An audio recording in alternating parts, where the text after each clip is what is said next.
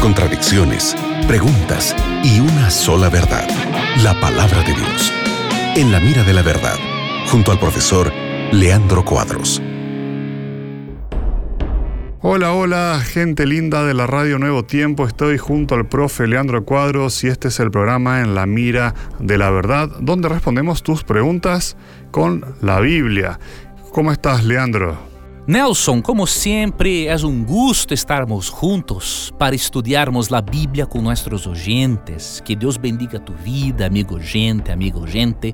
Que tus perguntas sejam respondidas à luz da palavra de Deus e que isto proporcione transformação na tu vida. Excelente, gracias Leandro. Mira, llegó esta pregunta desde Córdoba, Argentina. Un saludo a toda la gente de Córdoba. Viví algunos años en esta linda ciudad. Y Carlos pregunta si en algún lado de la Biblia, algún versículo de la Biblia dice que hay otros mundos. Hay algunos textos en la Biblia que indirectamente demuestran la existencia de otros mundos. Voy a leer solamente dos de ellos, porque son pocos, pero son suficientes. El primer texto se encuentra en Apocalipsis 12:12. 12. Quando Satanás foi definitivamente echado fora de los cielos e del ambiente celestial, de outros mundos, mira que interessante como que ocorreu a comemoração por la expulsão de Satanás. Apocalipse 12:12. 12. Por lo qual alegra os cielos e los que morais em ellos. Ai de los moradores de la tierra e del mar, porque el diablo ha descendido a vosotros con gran ira, sabiendo que tiene pouco tempo. Percibas, amigo e amigo gente, que cielos se encuentra en el plural e também la outra parte del verso, e los que morais en ellos.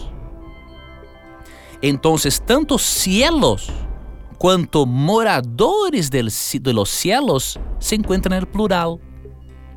Isso indica a existência de outros mundos não caídos que não aceitaram a ser parte do exército de Satanás. Então, Apocalipse 12:12 12 é um texto muito interessante que demonstra que no vasto universo Nuestro planeta no puede ser el único planeta a tener vida.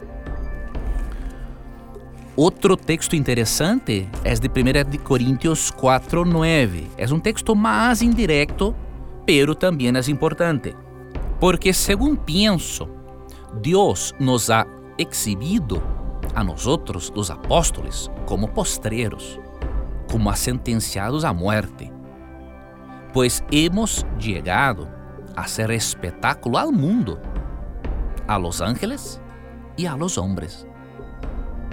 El término griego para mundo en 1 Corintios 4:9 es el término cosmos. Em alguns textos bíblicos, cosmos pode ser traduzido por planeta, tierra. ¿Sí? Pero el significado primário e, la, y en la gran mayoría de las veces, el término cosmos no es una referencia solamente al planeta Tierra, es una referencia al universo. El término griego cosmos significa universo. Entonces, Pablo dice en el texto que los apóstoles, por causa de las persecuciones, de las dificultades del trabajo como apóstolo, ellos era um espetáculo ao cosmos, ao universo, a los ángeles e a los hombres. Então, estes textos, esses textos são evidências indiretas, pero convincentes, de que há sim outros mundos habitados por criaturas que não conheceram o mal, criaturas que não têm contato com nós outros, porque nós outros somos contaminados por el pecado y ellos no. Bíblicamente, los únicos seres celestiales que pueden tener contacto con nosotros son los ángeles, porque de acordo com Hebreus 1:14, eles são ministros enviados ao serviço de los que heredarão a salvação. Los demás seres tendremos a oportunidade de conhecê-los depois de la segunda venida de Jesus. E para finalizar, para evaluares a impossibilidade de existir vida solamente na Terra, há billones e billones de estrelas em nosso universo. La distância média entre uma estrela e outra é incrível. Cerca de 53 trilhões de quilômetros.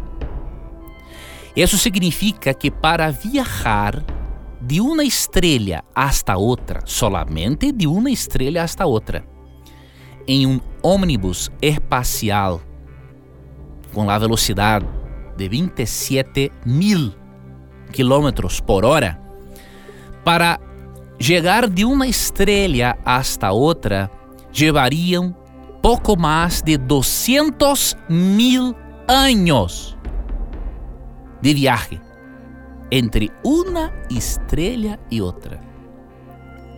Imagines o tamanho do universo. Veas que bíblicamente e por la lógica não é correto creermos que nosso mundo, um de los menores que existem, é o único que tem vida. Deus é criador e Deus não parou de criar. Ele continua criando porque Ele é criador. Ele não foi criador, Ele é criador. Muy bien, gracias eh, Leandro por tu respuesta, gracias a nuestro amigo de Córdoba por tu pregunta. Sigue en compañía de la Radio Nuevo Tiempo, que en cualquier momento regresamos con el programa En la Mira de la Verdad. Foi um prazer, amigo Nelson, estarmos outra vez mais em la Rádio Novo Tempo, estudando a Bíblia com nossos oyentes. Que Deus lhe bendiga, Nelson. Que Deus te bendiga, amigo oyente, e nunca te olvides que sempre que tengas coragem de perguntar solamente a Bíblia, tendrá coragem de responderte. Um abraço e hasta luego. Acabas de escuchar En la Mira de la Verdad, junto al profesor Leandro Cuadros.